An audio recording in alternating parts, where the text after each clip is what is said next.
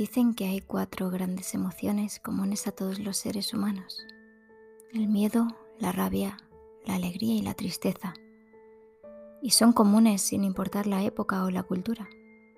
Y no solo eso, también tenemos las mismas necesidades básicas. Estamos todos cortados por el mismo patrón como quien dice.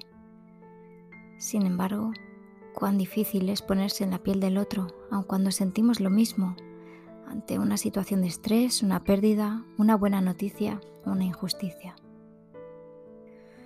¿Cómo es posible no sentir el miedo que otra persona siente cuando está atemorizada?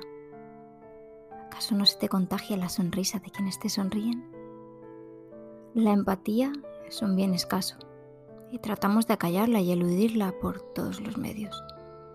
Sí, eso de no hagas a los demás lo que no quieres que te hagan a ti, lo conocemos todos.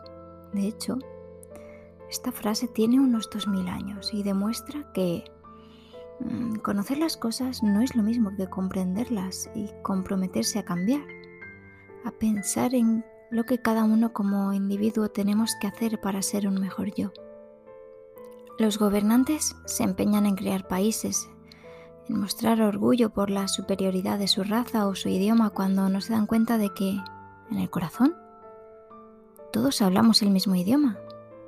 ¿O acaso no has visitado un país sin conocer el lenguaje y te has podido comunicar con señas? En el fondo, todos sentimos un lenguaje universal. Solo hace falta escuchar y sentir.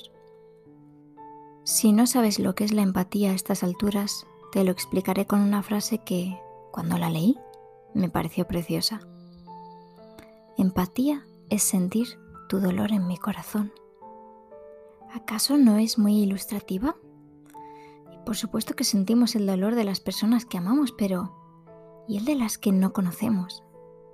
A día de hoy nos sentimos anestesiados e impasibles ante el sufrimiento ajeno gracias a la sobreexposición a la sangre, la muerte, la injusticia o la enfermedad. Son estos los ingredientes del menú que nos ofrecen las noticias, las películas o los videojuegos que nos rodean día a día, y nosotros seguimos eligiendo comer de ese menú. ¿No sería más sabio pararse a pensar en qué estamos haciendo? ¿De verdad queremos dejar de sentir? Vivimos en una sociedad empeñada en dividir, en ser superior, en no considerar al otro como un igual. Pero no es así en la naturaleza. Incluso en la ley de la entropía la naturaleza no desune sino que reúne. ¿Qué ocurre cuando una carretera o un camino quedan sin mantenimiento? ¿No es verdad que las lindes del camino comienzan a reunificarse hasta ser parte de nuevo de un todo? La naturaleza no desea fronteras. Para ella, eso no son más que tonterías.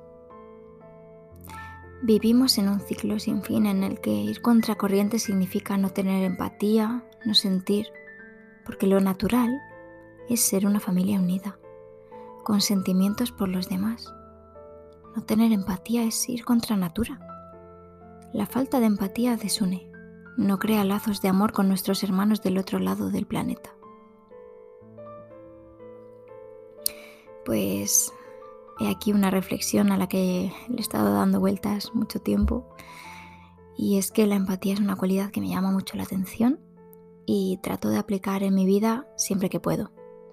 Además eh, me encanta porque implica pues que te desprendes de ti mismo para ponerte en los zapatos de otra persona.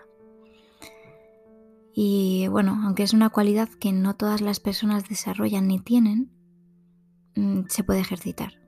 Así que bueno, Espero haberte hecho pensar un poquito o haberte enriquecido con otro punto de vista sobre esta cualidad, que la verdad es que me resulta absolutamente maravillosa y fundamental para ser y hacer felices a los demás.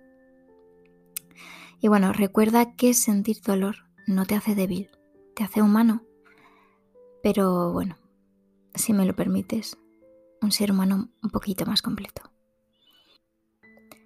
Muchas gracias por escucharme y espero volver pronto con algún otro episodio. Hasta pronto.